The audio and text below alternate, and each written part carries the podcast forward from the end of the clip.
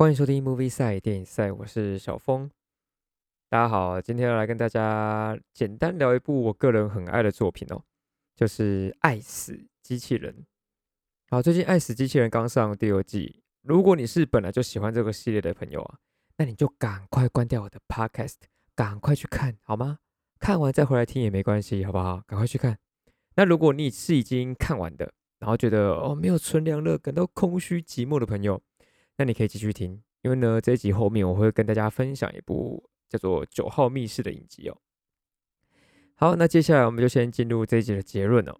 结论就是，如果你还没看过《爱死机器人》，请你点开第一季，先看个前三集，给他个机会。感恩的心，感谢有你。好，我知道，一定又有人要拷贝我说又在乱讲结论了。哎，不是。我是认真的，希望还没有看过的朋友给《爱死机器人》一个机会。反正《爱死机器人》它一集平均大概也才七到十分钟吧，跟我的 podcast 长度差不多。那我为了不浪费大家的时间，我就快速的讲一下《爱死机器人》迷人的地方在哪里哦。好，首先呢，《爱死机器人》它第一季总共是十八集，然后第二季呢总共八集而已。那大家不要看它集数好像很多，其实它每一集真的都很短。而且基本上呢，它都算是属于独立的短片故事。那我很推荐《爱死机器人》的第一个点，第一个点就是它的每一集的动画风格啊、画面手法都是完全不同的类型，可能有呃漫画风、那纯动画的 CG，或是呃真人动画皮克斯风格，呃甚至还有那种很像油画的那种画面哦。重点是他们的。精致度都做得非常的好，真的非常精致，你看了就会有一种惊艳的感觉。先不论它的剧情啊、故事含义、配乐其他东西，什么都不讲，就光讲视觉本身，完全就是一种享受，真的很爽，真的很赞。好了，再来讲第二点，呃，这个系列的故事类型啊，基本上啊，爱死机器人的故事主轴都是在用比较另类的角度来陈述某些观点。呃，有些可能是你已经听过的那种都市传说啊，但爱死机器人它就是会用另一种可能比较有趣或是诡辩的拍摄手法来呈现。那有些可能看完你会觉得，哎，好像有点寓意哦，有点含义在里面。那有些看完你可能就会觉得，天哪，这是我们人类的未来吗？当然，有些看完你可能就会觉得，嗯，就就是个小故事吧。对，大概是这样的感觉。只是很多多种多种不同的类型啊。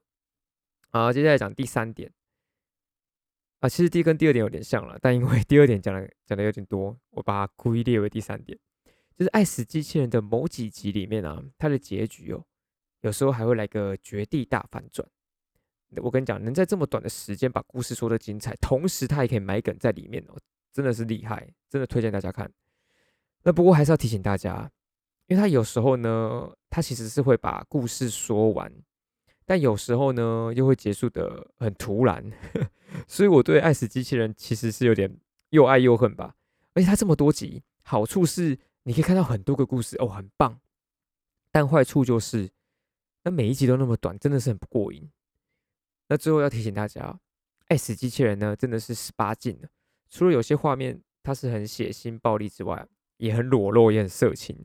所以，如果你想要给小朋友小年纪小一点的看的话呢，就建议你还是先自己全部看完，再决定哪些要给小朋友看的。它有些里面是用那种皮克斯啊那种可爱的风格，我觉得是还蛮适合给小朋友看的。好，那接下来，哎，等下，我先来看一下现在录多久哦，四分钟啊，《爱死机器人》的一集的一半，差不多，差不多。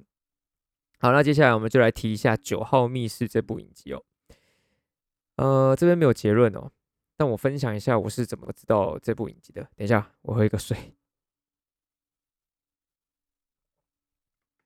好，如果说《爱死机器人》是我第二喜欢的影集，那我跟大家说，第一名绝对是《黑镜》。我之前呢，因为看完《黑镜》之后，我整个超上瘾的。那时候《爱死机器人》还没有出，我就到处找，到处找那种题材很酷啊，或是剧情有反转的这些作品。然后最后就看到有人推荐就是九号密室，那我简单讲一下九号密室它是什么样的题材，在演些什么。好，第一点呢，就是它的每一集跟爱死机器人一样，都是不同的独立故事。但你这个比较特别，里面的每一个演员呢，都是同一批你没有听错，它是同一批人在演不同的故事。好处是你可以看到演员们的演技啦，那坏处就是，呃，你就不要跟我一样，就是可能某一个下午就看了好几好好一一季两季这样，因为你有时候会突然对角色感到错乱，因为真的他妈就是同一批演员在演，哎，我我在讲什么？就是同一批演员在演，怎么有点老舍？所以你看到后面真的会有点错乱了。所以如果你要看呢，一次不要看那么多集，看个两三集紧绷啦。好在第二点呢。九号密室它厉害的地方在于，基本上它每一集的结局都在玩反转，所以对那种呃很爱猜剧情的啦，或者是对那种突如其来的结局感到有趣的朋友，九号密室非常适合你们。像我就很很喜欢反转题材的，所以九号密室其实我那时候看的蛮开心的了。好，第三点呢，九号密室它除了都是同一批演员之外哦，还有一个比较特别的地方是它的故事。都是在同一个空间里面拍摄的。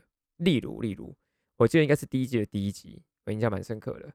它整集的内容都是在一个衣橱的衣柜里面拍的，整集基本上都是，偶尔会拍到可能外面房间的画面，但基本上的那个画面就是一直在衣橱里面，然后可能就换个镜位而已。那或者是可能某一集他只拍餐桌好了，那有时候会拍到旁边的吧台，然后或者拍到门口的风景，就这样。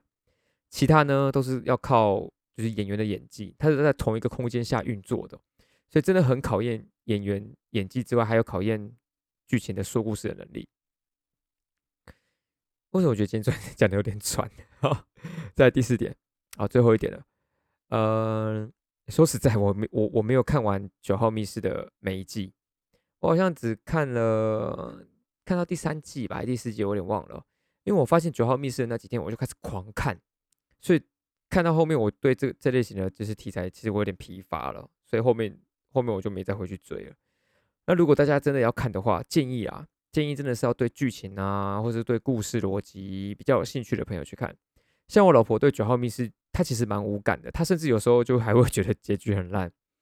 但我老实说，她有时候的结有有几集的结局真的是蛮烂的啦，但有几集的那个结局是很棒的。整体来说，我个人觉得它应该算是比较吃电波的影集吧。那就推荐给那些喜欢黑镜啊和爱死机器人的朋友，你们可以试着啃啃啃看看啊。那不好看 也不要怪我，我只是就是想说，如果大家没有影集可以看的话，可以看一下这个。好，那今天就差不多到这边喽。哎，等一下，我刚刚是不是没有讲到我最喜欢爱死机器人第二季的哪一集？我好像没讲到，好，我补一下哦。呃，这一次八集里面，我最喜欢的一集是那个呃圣诞老人的一集。呃，应该说，呃，大家对于某些都市传说啊，应该都脑补过或是听过很多版本。但这次《爱死机器人》里面那个圣诞老人啊，那个版本是我我没有想过的，我我不知道大家有没有想过，但我觉得还不错，我觉得蛮有趣的。呃，这是我最喜欢的一集。然后我认真也认真的，可能也会以后播给我播给我小孩看。好，不知道为什么我笑呢？你去看你就知道了。就你们其他每一集都可以不用看，但你们可以看《圣诞老人》这一集。我忘记他的名字叫什么，反正他的题目，他的那个电那个影集名称有写到“圣诞”两个字哦。大家可以去看这一期，蛮棒的，蛮棒的。那最近台湾疫情有点严重哦，大家出门记得戴口罩了。希望大家都能够平安度过。